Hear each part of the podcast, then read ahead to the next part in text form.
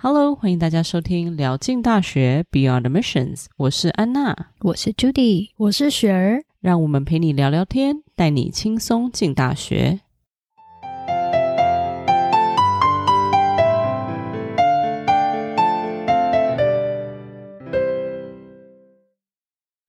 大家好，我们今天呢，想要讨论一个主题，就是因为现在是申请大学的季节嘛，我相信大家都已经开始在填写申请表了。那我们今天想要介绍一些学校呢，就是比较少听见，或者是说，诶，你可能看过它，可是不了解它，会其实是还蛮值得申请它。好，所以我们今天先从有个学校叫做 Santa Clara University 这个学校来介绍喽。Santa Clara 呢，应该算是今天介绍里面，我觉得倒数第二少人听过的学校。通常讲到这个学校的时候，家长跟学生也都是呈现出，诶，他在哪？我第一次听到的这个表情，那他其实就是他是在加州，然后他是在呃工作非常应该是说非常繁荣的西谷区域。它是一个私立的学校。我先讲一下它的综合的条件，就是说它是在数据啦，数据就是全美排名的话，大概是在 US News 上面它是五十三名，但其实我觉得大概五十几名，其实都差不多的学校。那它的录取率大概是。四十九 percent，那这个前提是你是 qualified applicant 的话，对你来讲申请应该不是说太难。那我这边如果要说 qualified applicant，就是说你在校成绩其实维持的很不错，学校里面有固定 active 的一些社团的表现中上的学生，那这个学校对你来讲应该可以算是一个 safety，或是你至少把它放到你的 probable 的名单里面。它的 engineering 啊，或是 business 相关的 major，其实都算是很优秀的。那当然，我们不是说跟 Ivy 那样子的学校比，不过我觉得这就算是中上上的学校了。然后呢，再来这个学校还有一点很厉害，就是说它的就业率很高。曾经还有一年应该是赢过 Princeton，是不是？家长可能真的没有听过 Santa Clara，但是它其实是一所大家应该可以去关注一下、跟了解一下的学校。它的 engineering school 是不错嘛，对不对？那 engineering 是我们大家都知道是相对来讲是比较难申请的系，嗯，这是一个 alternative 啦，因为 engineering 实在是太竞争了。如果你要跟人家去一头热去挤 Ivy 相关的学校，或者是任何的 Top Thirty，你觉得有点吃力的话，这所学校其实也会给你非常多的机会。对，像比如说那种 Upper Second Tier 是很难进这些 engineering，它的这个 engineering school 还有呃它的就业率来讲的话，其实是值得去研究一下，去看一下，去认识一下这个学校。对，说真讲到刚刚讲到 Ivy League，Ivy League 的难进程度，应该要跟大家怎么叙述一下？就是不管你多优秀，你是全校第一名，它都不应该会是你的 safety score，因为它除了看那些硬性的条件、那些 criteria 之外，它还很看 uniqueness，就是你这个学生一定要够特别、够突出，你才有可能被这些学校录取。就是在这个情况下面，任何人都更应该要有一些保底学校，尤其是 COVID 之后，学校收学生，大家又都更拿不定，所以说安全一点还是比较保险。好，接下来呢，那我们介绍另外学校叫 Syracuse University。我相信有些人知道这个地方，但不太知道说，哎，原来有个学校很不错。那我们来介绍一下它吧。好，讲到 Syracuse 呢，其实我觉得这几几所学校里面算是比较有名称的，在中文里面它就叫做雪城大学。其实我跟很多的家长聊过天，其实他们都算是比较听过这所学校。对，对对对，就至少是有听过。我觉得跟 Santa Clara 比起来，这所学校听过的比率还稍微比较高一点。讲到它的一些 data 的话，它就是全美排名大概也是在五十八名左右，是五十几名啦。它的录取率大概是四十九 percent，那跟 Santa Clara 的录取率是差不多的。那它一样是 private 的学校，它它就是地点就是在 Syracuse, New York。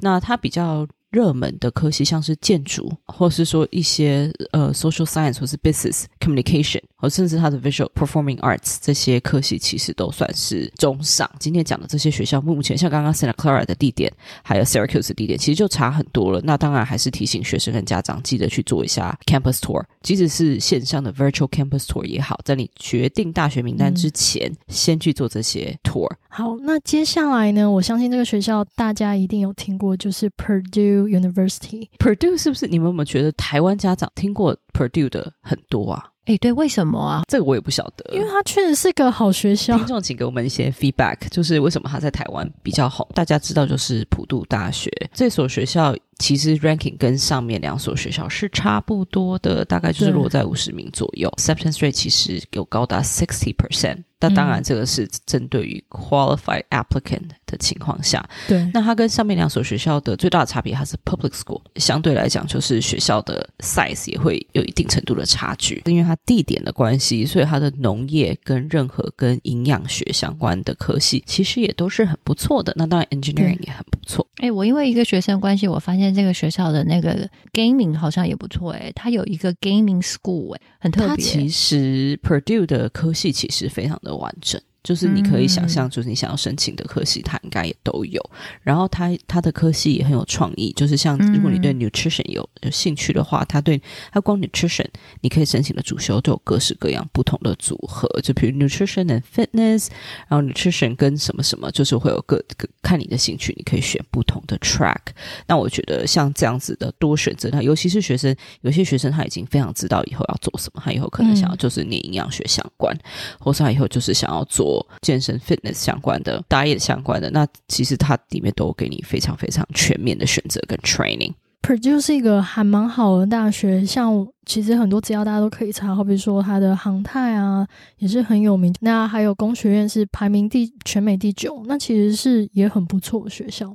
所以虽然它是在一个比较偏远的地方，但是 其实还是很值得去，因为其实你就是去念书嘛，然后其实有你有很多时间去，真的是在。融入在校园里这样子，我觉得大家可以 open mind 的一点，就是如果你没有什么设限，然后你也 no clue 说我大概要选什么样的学校，除了那些 top thirty 的学校以外，我还有什么选择？那我觉得 produce 是一个大家可以很可参考，可参考。对对对，是是是。好，再来这个学校呢，叫做 American University，它在 DC，那我们来介绍它一下吧。American University，我觉得是一个我我的学生里面，如果要学 political science，、嗯、或者是说任何跟 policy 相关 environmental policy 这样子类型的主修非常热门的一个学校，就是 American、嗯、University。虽然它的全美排名就是 National University，它是落在大概七十几名，就稍微比刚刚前面讲的那些学校在后面一些些，但是它的录取率相对的低蛮多的，它的录取率只有三十六 percent。你就想，就是一百个人。里面只有三十六个人会被选中，所以说其实它并不是一个非常好进的学校。但是，一样，如果你是 qualified student，然后你刚刚我刚刚说的那些 related majors，你都是非常的 specific，那其实我觉得 AU 是一个很好的选择。再加上它是因为地理环境的优势，它在 DC。如果你喜欢 journalism 啊，或者是甚至 communication，或是任何跟政治、行政、政策相关的人，在这个地方都是一个非常好的 location，找工作也相对的容易很多。讲到选学校这件事情，如果你是很清楚自己要做什么学生，或者是你有大概方向的话，我们都会建议学生说，你要考量到你之后 internship summer vacation 的时候，你可能会有些 internship 的机会，你要怎么好好计划，或者是说课余的时候你要怎么样做安排。那如果你也已经很清楚，好比说我们现在讲的就是 policy 相相关的话，地缘就很重要。还有我们前面第一个讲的学校，也是因为地缘在 Silicon Valley 资源相对就多嘛，你可以接触到。的相关行业，你的机会就很多，所以这一点也是可以大家参考一下。而且很多时候是地缘的关系，他在那个地点，他跟那个周围的公司，就是说给这个学校学的，对，给他们这 internship 的 opportunity。在你考虑什么学校以外，事实是要考虑一下，就是说你在这个 internship 的 opportunity，你未来大概有想要在哪里工作的原因，什么这些东西也是可以考虑在内。对，其实还蛮重要的指标啊，因为去念大学不是说哦，你坐在课堂上念完这本 textbook 就或者是一些 group discussion 就结束，一样是这个学校毕业，或者说大概 ranking 差不多的学生毕业，我为什么要选你？那就是可能看你过去的 internship，或者是说，哎、嗯，你有没有有相关的经验，或是一些 lab 的经验？是，那这一点都要考量一下。而且 intern intern 最后就直接被 hire 进去了。哦，对啊，嗯、有这个可以提高很多的可能性。好，前面我们讲了四个学校，那我们讲最后一个是 University of the Pacific 啊，通常我们会说 UOP。那我们来介绍一下这个学校吧。好，所以说呢，这所学校，嗯，University of the Pacific，它比较特别的就是它的 Accelerated Program。Accelerated Program 就是让你比一般你需要的完成学业的年份，让你在更短时间内把你的需求完成。像 UOP 最有名的就是它的 Dental Accelerated Program。那一般来讲，如果你想要当在美国要当牙医师的话，你就要念四年的大学，再加上四年的 Dental School。那如果是 UOP，它就会给你有不同的选择。那就像我们刚刚已经讲了，它是所谓的 accelerator program，中文直接翻就是会让你加速你的学习历程，快，快一点结束你的学习历程。它等于就会有两年加三年、三年加三年，还有四年加三年的个的选择给你，让你完成这一个本来是需要历时八年的牙医训练学位。这样子，那等于是这个是非常吸引学生的一个 program。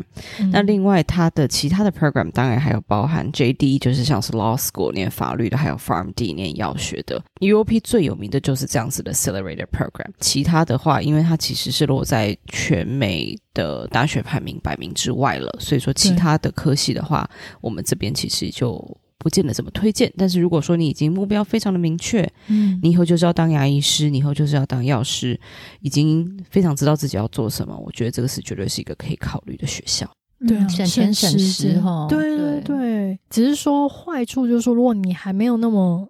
确定的话，就不太建议这个学校了。你可能读了一两年，决决定说算了，我可能不太适合，因为有时候想的跟真的去，你知道接触会有点不一样，有点落差。他的这个学校其他 major 就不是那么的出色，所以就也不太建议去。所以算是比较没有后路可退了，有一点哈。目标很明确的学生来讲，我觉得是一个很棒的选择。那如果我们身边都知道，都有那种念书念得很长，不管是当医生或者当牙医的朋友，那真的其实就这样子的学业就是很，其实还蛮花时间的啦。是，所以说如果你省一年、省省两年，呃，相较跟别人比起来，你就是省了蛮多时间。但是 accelerated program 其实相对就是更 intensive，就是说你的课都会很紧、很重，所以说这个也是另外一个要考虑的点。